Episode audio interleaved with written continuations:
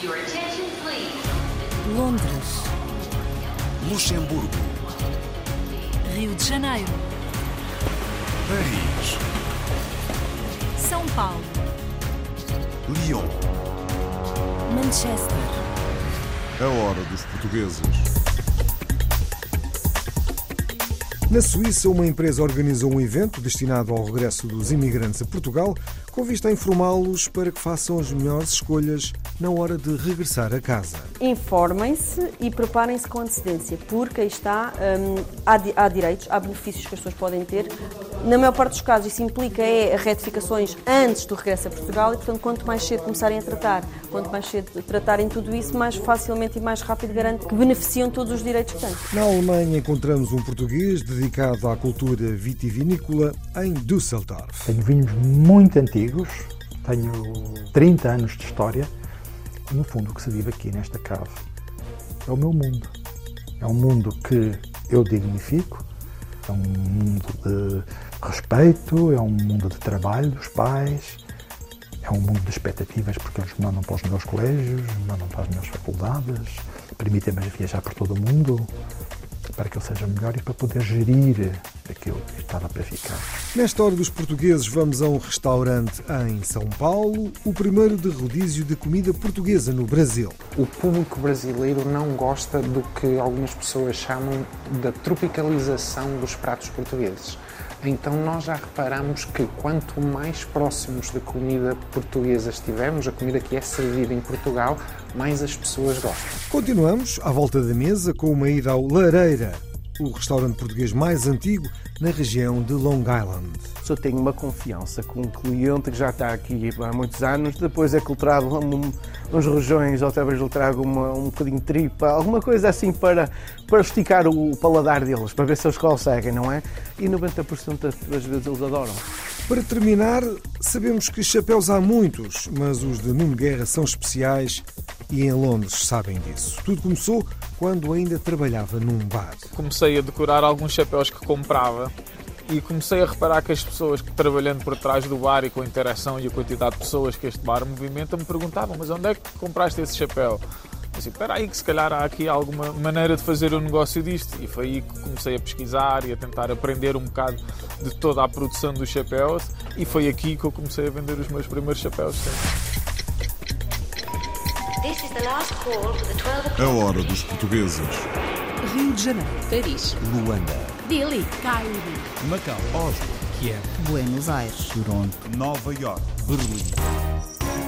Antes de conhecermos estas histórias, ouvimos a música das comunidades. Aos 22 anos e com mais de 50 mil seguidores no TikTok, Luís Fernandes, a viver no Reino Unido, está a trabalhar num EP para lançar ainda este ano. Dele fará parte o mais recente single, 22. Does it ever feel like time is floating backwards? You're growing up, but you get sadder as you go. It always seemed like 22 was all you wanted, but you never knew that pain was all you'd ever know. Crawling at dawn with broken bodies. Running and hiding from my cynical problems. Binging and starving, cause everybody else has it together. I guess they're better than me. I'm stuck in a vicious cycle where my mind is in denial. Cause I don't wanna be here anymore. I'm tainted, awaiting for my trial. I guess it's just survival. No wonder I was made to be alone.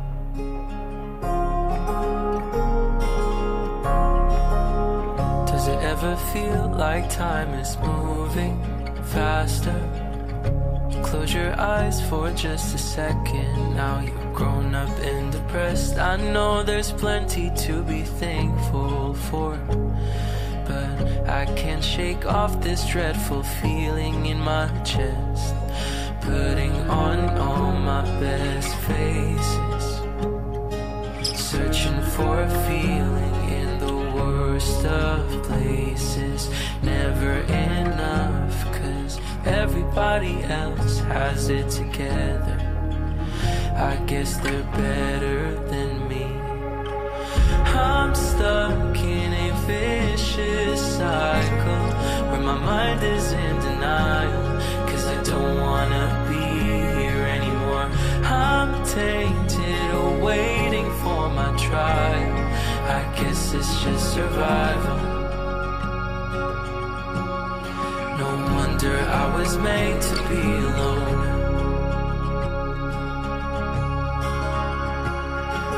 Long gone are those blissful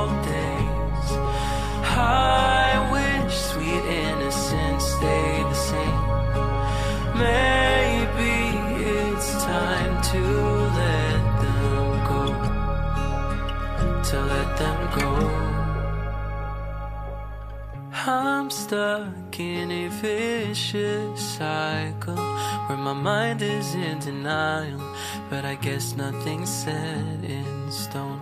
I'm tainted, waiting for my trial. I guess it's just survival. Sometimes it's better just to be alone.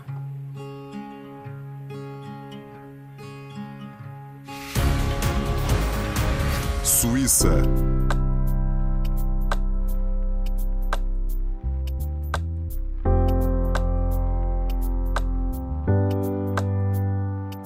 Uma empresa portuguesa na Suíça organizou um evento destinado ao regresso dos imigrantes a Portugal.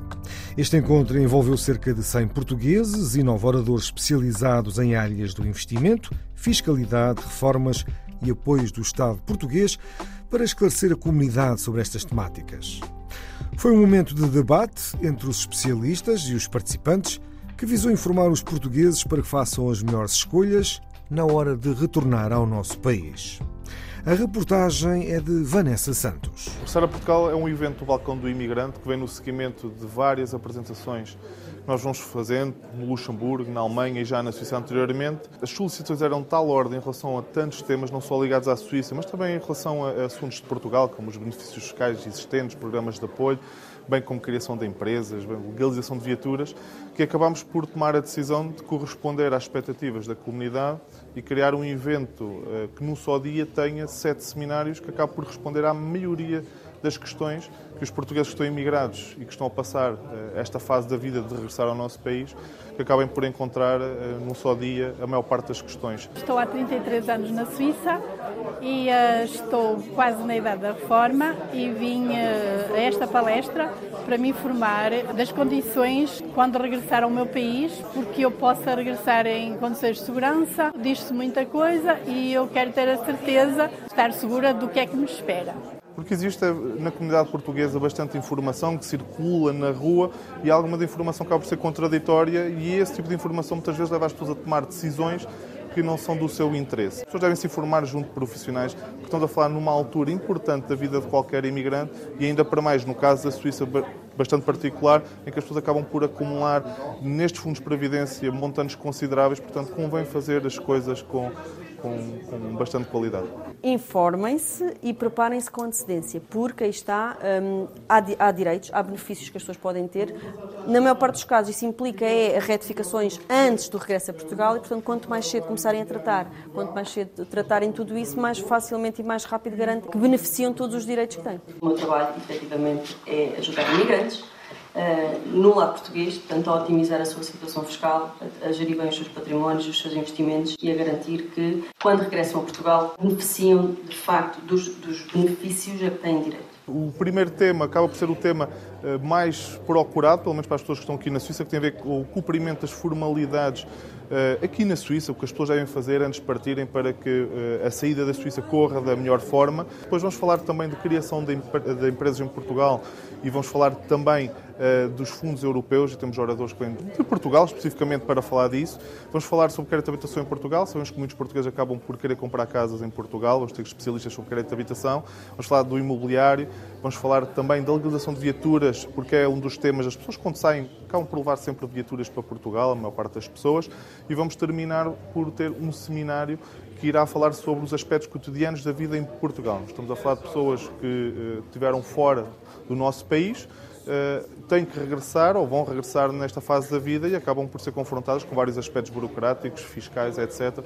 E o objetivo é dar-lhes informação útil que venha a facilitar a vida delas também já estando em Portugal. Em janeiro de 2022 havia um grande fenómeno de regresso a Portugal de todas as faixas etárias. Os pensionistas, porque aí está com boas pensões, querem aproveitar a qualidade de vida em Portugal. Da mesma maneira que há um bocadinho de um decréscimo de quem vai para trabalhar. E, portanto, a minha questão é, é exatamente isso. É Primeiramente, saber se existe alguma penalização que não tenha sido falada, se o facto de partir estando no desemprego implica alguma coisa a qualquer nível. Vai fazer uh, nove anos que cheguei à Suíça. Uh, não é um projeto imediato o regresso a Portugal, mas como naturalmente são coisas que começam a cogitar ao final de tantos anos aqui na Suíça e mais tarde ou mais cedo é, uma, é algo que vai, que vai, que vai acontecer na, na, na minha vida e na vida da minha família.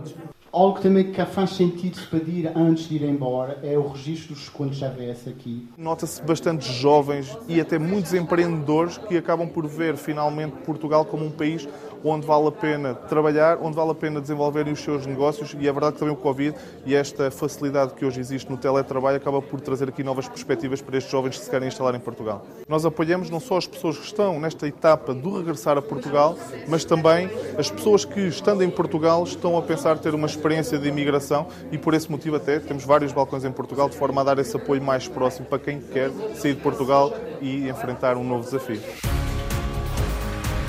Brasil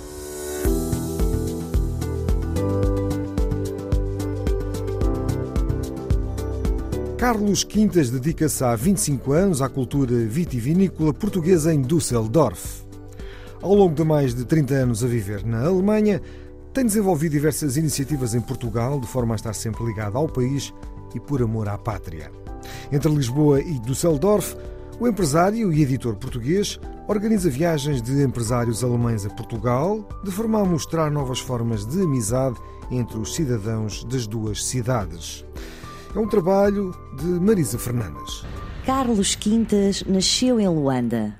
É filho de uma família portuguesa imigrante que se tornou importante a nível económico e social em Angola. Com 13 anos de idade, teve a possibilidade de estudar para um colégio interno em Lisboa, onde depois se formou em economia e trabalhou alguns anos. Aos 35 anos de idade, apaixonou-se por uma jornalista alemã e mudou-se para a Alemanha, com quem está casado e tem três filhos com dupla nacionalidade. A viver em Düsseldorf desde 1991, criou em 1998 a sua empresa de vinhos portugueses, que está sediada na cave histórica de um edifício com quase 400 anos de existência, sendo o espaço privado mais antigo da cidade, onde guarda e dá a provar em exclusivo vinhos de coleção. Um local de encontro entre Portugal e a Alemanha é um local especial em território alemão, com reconhecimento internacional. É uma cave fechada, de acesso restrito, e os alemães são muito especiais como clientes. Tenho vinhos muito antigos, tenho 30 anos de história, no fundo o que se vive aqui nesta cave é o meu mundo. É um mundo que eu dignifico, é um mundo de respeito, é um mundo de trabalho dos pais, é um mundo de expectativas porque eles mandam para os melhores colégios, mandam para as melhores faculdades, permitem-me viajar por todo o mundo para que eu seja melhor e para poder gerir aquilo que estava para ficar. Portanto, afirmo-me dentro deste contexto de memórias.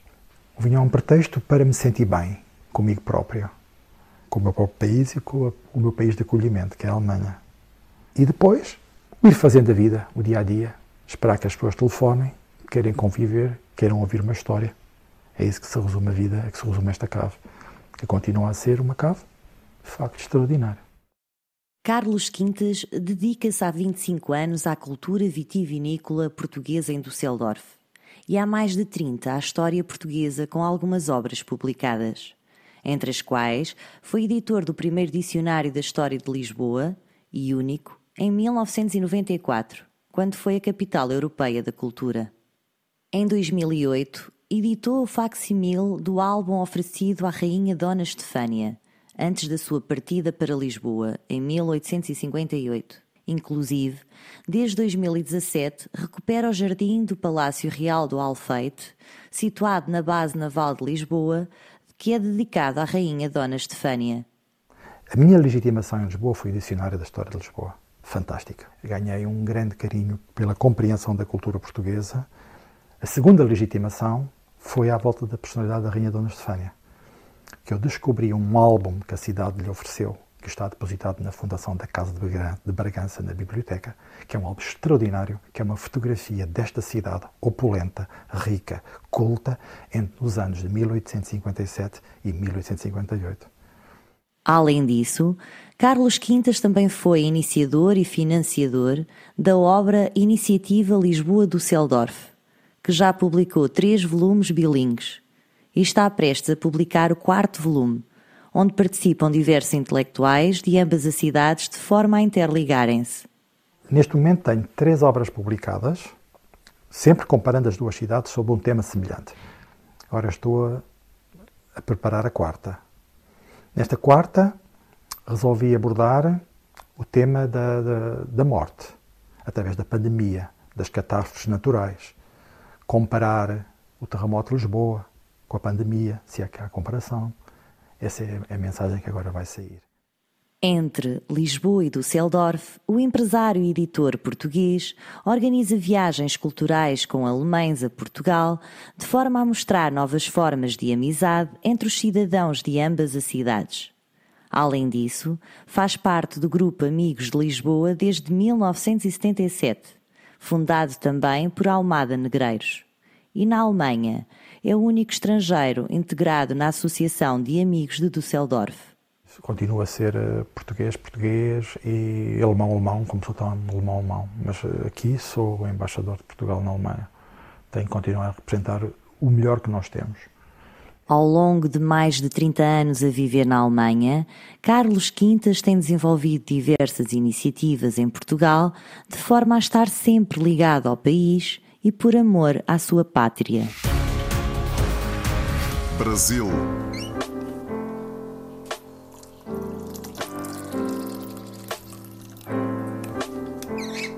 O empresário Alexandre Pinheiro está à frente do restaurante Achado, o primeiro restaurante de rodízio de comida portuguesa no Brasil. Localizado no bairro de Pinheiros, em São Paulo, o rodízio é uma forma de aderir à tendência brasileira de consumo neste sistema.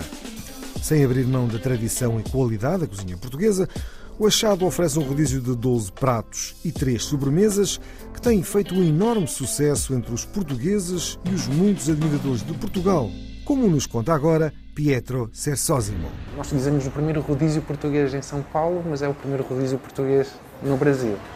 A ideia de fazer o rodízio foi um bocadinho adaptar-nos ao Brasil, não é?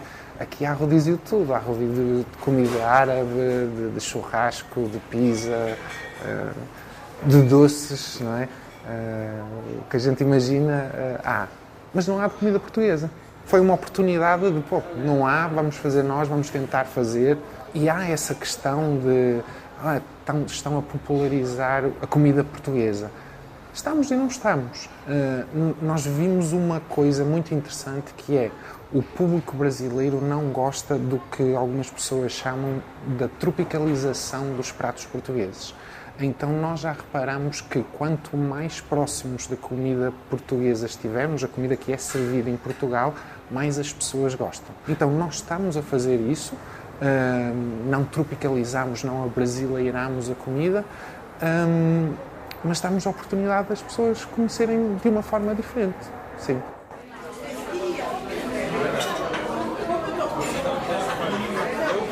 Há público que, que vem por curiosidade, porque gosta de experimentar restaurantes novos, porque, mas toda a gente tem alguma ligação ou alguma simpatia por Portugal. Isso eu noto. Um público são aquelas pessoas que já estiveram em, em Portugal e então é um bocadinho matar as saudades da, da comida que eles experimentaram lá. Outros são os que querem ir uh, e até alguns já têm viagem marcada e, e já vão sabendo que, o que é que gostam, o que é que não gostam e quando chegam lá uh, já sabem. E o outro público é o público que, que simplesmente gosta de, de, de comida portuguesa, não é? Então nós temos um, um rodízio português de 12 pratos mais 3 sobremesas. São pequenas porções de cada que depois as pessoas podem repetir, mas é uma espécie de um menu de degustação e uma experiência. Essa é a proposta que nós, uh, que nós queremos passar.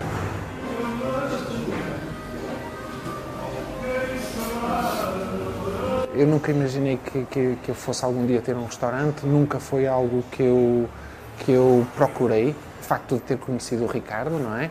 Uh, que me levou a entrar nesta área, mas depois foi se tornando algo afetuoso. O, o negócio do restaurante é, é, algo muito pessoal. Aqui você vê a cara das pessoas, você vê o consumidor a consumir e depois vê a reação do consumidor. Então parece que a responsabilidade é ainda mais acrescida. Facto interessante, teve aqui o Sindicato dos Panificadores, o Sindicato da Panificação de São Paulo, todos portugueses, uh, todos nascidos lá, que vieram a uma certa altura da vida para o Brasil, e foi interessante, foi muito interessante, foi muito muito positivo, muito, muito agradável tê-los aqui, ouvir o feedback deles e depois lá está. Um negócio que eu não, nunca pensei que fosse entrar acaba por ser uma coisa que, que dá um, que dá prazer quando as coisas correm bem. Já a, a perspectiva de futuro, ou melhor, o objetivo de futuro é manter a casa como ela está. Essa é a primeira, é? é continuar a, a, proporcionar uma experiência portuguesa. Eh, eu costumo dizer que daquele portão para cá, isto é Portugal, é como, é como a embaixada, não é? É a responsabilidade, é a responsabilidade de sermos o primeiro, não é? Se nós fizermos bem feito, outros virão, normalmente com, com muita naturalidade. Se nós fizermos mal feito, uh, ninguém vai querer pegar numa ideia que não resultou, não é? Para já tem resultado, mas essa é a nossa responsabilidade agora, é manter o serviço, manter a qualidade uh, e se amanhã aparecerem outros é porque a gente fez um bom trabalho, não é?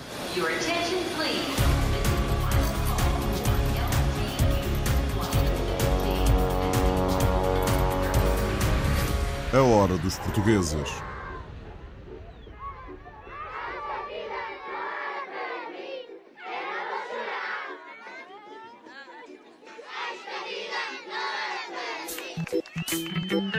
Yeah, man. Bitch. Uh huh. Yeah, yeah. É de rapish, mas não tenhas medo. Um garrafão dá-me sede, isso é um grande bebê. Olha para a pistola, eu nunca fui piscola. Passeando lá na rua, vendendo Coca-Cola. E já vem-me embora, mas não é agora. Meu coração corre sangue, isso é uma vida louca. Minha mãe não chora, isso é tudo para ti.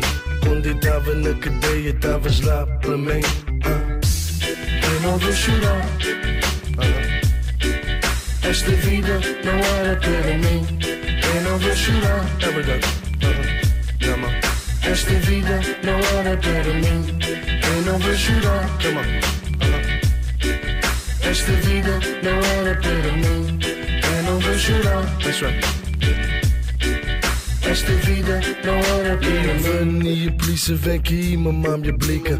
Cara de caralho, tu és fraco, tu és uma pinta. E onde lá na rua do sol, até a lua de noite, até o dia de dia, até a noite. Isso não vai parar. Isso é dor da cabeça. Eu faço muita coisa. Olha para a minha roupa, isso é uma coisa doida. Eu não presto para nada, chorei muita lágrima fechado, como um animal amarrado, como uma cabra, mas é sempre à frente. Isso não é casamento. Se a boca, muita vez, eu só boto os dentes. Ouve bem, rapazinhos, que as palavras do Sandrinho. Isso é nada para mim, isso é sempre assim. Eu fico criado com pistolas que eu vi na minha porta. Eu partia tudo em casa quando não tinha droga. Isto é a fruta da Benita, vevê para a minha filha, minha mãe e meu pai e a minha família. Eu não vou chorar, desculpa. Esta vida não era para mim. Eu não vou chorar. Esta vida não era para mim. Eu não vou chorar. Esta vida não era para mim. Eu não vou chorar. Esta vida não era para. Agora estou pessoal a falar na minha música. Estão falando em São Miguel, rap, e music. Estou escrevendo no jornal. O Sandrinho não é normal. Aleco meus cães no quintal, mas apetece a Portugal. Eu sou pouca das crianças, dos pequenos de rap, Aqueles que não têm nada, todo o dia vão online. Aqueles que não têm comida, todo o dia na bebida. Minha vida é Maria de noite até o dia ver. Logo a e põe sol que as meninas de lá trabalhando, vendendo aquelas linhas e os cruz brincando snooker e vindo. A minha música Sandrinho tem respeito quando tu passas na minha rua, rapá. Que é tua de sol, da lua de noite, da chuva mudar. Ah, ah, ah. Eu não vou chorar. Ah. Esta vida não era para mim. Eu não vou chorar. Ah. Esta vida não era para mim. Eu não vou chorar. Come on. Esta vida não era para mim. Eu não vou chorar. Yeah, man. Uh-huh. Esta vida não era para mim. Considerado o pai do rap açoriano, Sandro G nasceu em 1978 na ilha de São Miguel, tendo emigrado para os Estados Unidos, para Boston, com 9 anos de idade. Ouvimos-lo em Não Vou Chorar. Estados Unidos.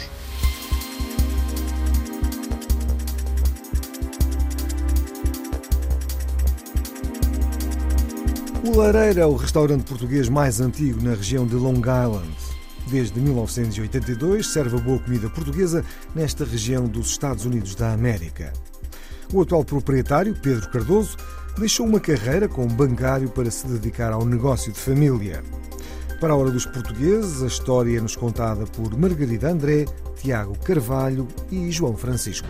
O Lareira é um restaurante típico português situado na cidade de Minneola, nos Estados Unidos. Com quatro décadas de existência, desde há alguns anos que é inteiramente gerido pela família Cardoso. Natural de Vila Nova de Famalicão, Pedro Cardoso é o atual rosto do Lareira. Com uma clientela diversificada, o restaurante Lareira conta com uma zona de bar onde são servidas as diárias e uma sala mais formal, onde frequentemente encontramos famílias a celebrar ocasiões especiais. Se eu tenho uma confiança com um cliente que já está aqui há muitos anos, depois é que lhe trago um, uns rojões, ou talvez lhe trago uma, um bocadinho de tripa, alguma coisa assim para, para esticar o paladar deles, para ver se eles conseguem, não é? E 90% das vezes eles adoram. Tem que servir, não digo o que é que é, eles provam e depois é que eu posso explicar, mas uma coisa que eu adoro é que eu estou a abrir a maneira de uma pessoa pensar. Quando eu entrei aqui, a minha razão única para entrar era para puxar o negócio para a frente para ser parte da comunidade portuguesa, para mostrar a pessoas que não são portuguesas, que não podem ir a Portugal, mas podem vir aqui e sabem que a comida é sempre igual, é sempre idêntica e que é sempre boa, sabe? Desde há uns anos, o restaurante oferece também o serviço de catering. Talvez seis, sete anos atrás, teve um cliente que era espetacular para nós, não é? Veio aqui, queria fazer uma festa em casa, mas queria que nós cozinhássemos lá.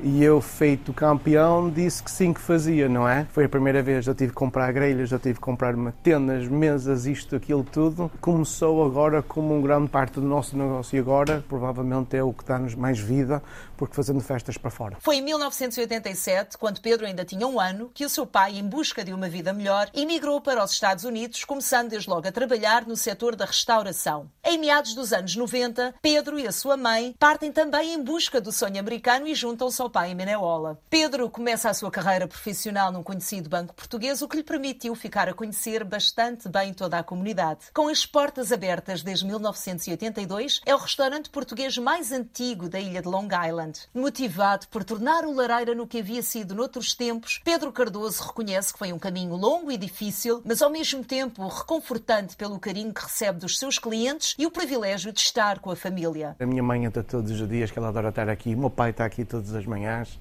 abre a porta, liga ao jornal, as notícias e coisas assim, ainda, ainda são muito unidos. Temos aqueles dias espetaculares que estamos a rir e temos aqueles dias que temos de dizer mesmo como estamos a sentir, mesmo se vai sair bem ou não. Mas o que é importante é que somos família. Assim, ao fim do dia, no próximo dia, passado dois dias, já não se passa, já estamos a rir, não é?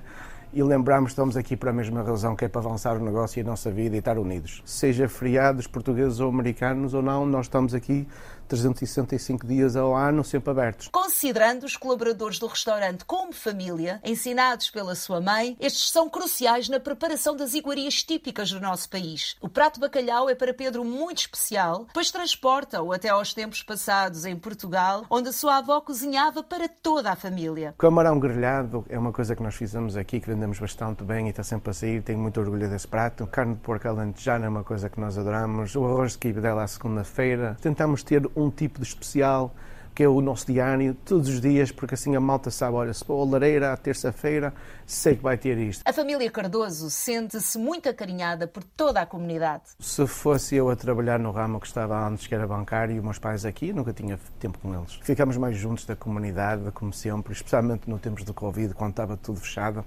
nós estávamos sempre a puxar comida para fora, mais por causa da malta aqui na área. E isso é parte da razão que eu agora nunca penso que posso sair daqui, porque eles foram tão unidos com nós e tão, mostraram tanta fé em nós durante aquele tempo que eu nem posso pensar sair. Reino Unido.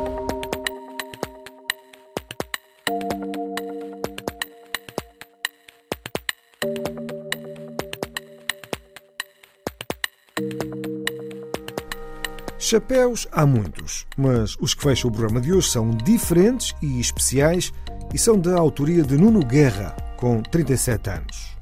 A viver em Londres há mais de 11 anos, chegou para visitar uma amiga e acabou por ficar a trabalhar num bar. Os chapéus eram uma paixão sua desde a infância. Comprou chapéus exóticos em viagens e começou a personalizá-los, acabando por se dedicar inteiramente à chapelaria. Alcino Francisco e João Luís Monteiro foram ao seu encontro. É neste ateliê em Londres que Nuno Guerra dá asas à imaginação. Tira medidas, cose linhas, trabalha ao filtro. Os materiais são levados à perfeição. A coisa boa disto é que quando se tira as medidas desta forma, não é só o diâmetro da cabeça, é, é fica a ver o, exatamente a forma da cabeça. Epá, e com isto o chapéu acaba por entrar como nem uma luva. Isto mesmo quando vai de moto, o chapéu não salta, não é? Nuno Guerra saltou para este negócio há pouco tempo, mas a paixão já é antiga. Os chapéus eu uso desde pequeno. Foi sempre um, uma coisa de moda que eu sempre gostei e sempre viajei o mundo e sempre comprei vários tipos de chapéus. É... Não me vê sem um chapéu. Os amigos mal se lembram de o ver sem um. Apaixonado por viagens e por chapéus, Nuno comprava um em cada canto do mundo por onde passava. A coleção foi crescendo e as ideias também. Foi no bar que trabalhava que começaram a reparar nelas. Comecei a decorar alguns chapéus que comprava e comecei a reparar que as pessoas que trabalhando por trás do bar e com a interação e a quantidade de pessoas que este bar movimenta me perguntavam: Mas onde é que compraste esse chapéu? Disse: Espera aí, que se calhar há aqui alguma maneira de fazer o um negócio disto. E foi aí que comecei a pesquisar e a tentar aprender um bocado de toda a produção dos chapéus. E foi aqui que eu comecei a vender os meus primeiros chapéus, sim. As coisas de ter trabalhado num bar de vinhos, né? O mais difícil foi começar. A aprendizagem na, na, altura em que eu comecei a fazer havia pouco, pouca informação. Epá, e foi queimar muitos chapéus, foi destruir muitos chapéus até chegar à qualidade que hoje em dia consegui, consigo fazer. Né? Em 2020 vendeu o primeiro chapéu. No início deste ano, deixou o balcão do bar onde trabalhava há muitos anos. Agora produz uma média de 30 chapéus por mês. Mais um daqueles negócios do Covid. É o mundo para, e eu tenho tempo nas minhas mãos e, e, começo a pensar o que é que eu quero fazer da minha vida e qual é que vai ser o futuro. Daí começo a criar o Instagram, que é a maneira mais, mais conhecida das pessoas se introduzirem aos meus chapéus. Elas falam, dizem o que querem, encontramos-nos ou não eventualmente e produzimos um chapéu junto. Juntos, porque para Nuno Guerra é a única maneira de ficarem perfeitos. Eu gosto de dizer que os meus chapéus não são feitos por mim, mas são feitos com o cliente. Eu gosto de conhecer a pessoa, a história da pessoa e fazemos-los juntos. E esses são os meus chapéus favoritos, sem dúvida. Há muitas pessoas e há esse preconceito das pessoas terem medo de usar um chapéu. O chapéu fica bem em toda a gente. Vocês só ainda não encontraram ainda o melhor chapeleiro. E é aí que eu gosto de entrar na vida das pessoas e fazer aquele chapéu. E não há dúvida nenhuma que muitas pessoas vêm ter comigo e é o primeiro chapéu delas.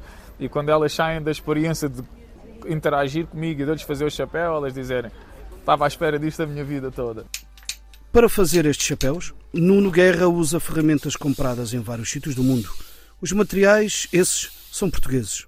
Começa a perceber que os feltros mais, de mais qualidade que existem no mundo vêm deste sítio em São João da Madeira, no norte de Portugal. Achei muito interessante a ideia de viver em Inglaterra, mas continuar a estar continuar conectado muito com Portugal e, e, poder juntar os dois e fazer todo o sentido. Um português em Inglaterra que faz produtos em Inglaterra com, com qualidade e produtos de Portugal. Este chapeleiro visita Portugal todos os anos, mas regressar não faz parte dos muitos planos que tem para o futuro. Eu quero continuar a trabalhar nos chapéus e a desenvolver chapéus cada vez mais excêntricos, se possível, cada vez a trabalhar com artistas de renome. Eu gostaria muito de estar associado a um grande artista e, e ir em turnê com ele e fazer vários chapéus para vários concertos, por exemplo. Por exemplo, o Johnny Depp é um, eu acho que é um daqueles que gostaria de um dia vê-lo, ou um Kate Richards.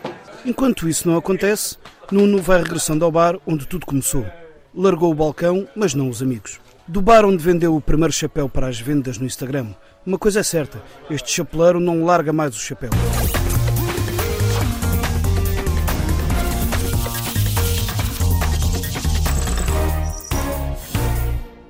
Por hoje é tudo. É o fecho desta Hora dos Portugueses, com edição, apresentação e sonoplastia de João Pedro Bandeira.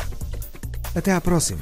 Your attention, please. Londres, Luxemburgo, Rio de Janeiro, Paris, São Paulo, Lyon. Manchester. A hora dos portugueses.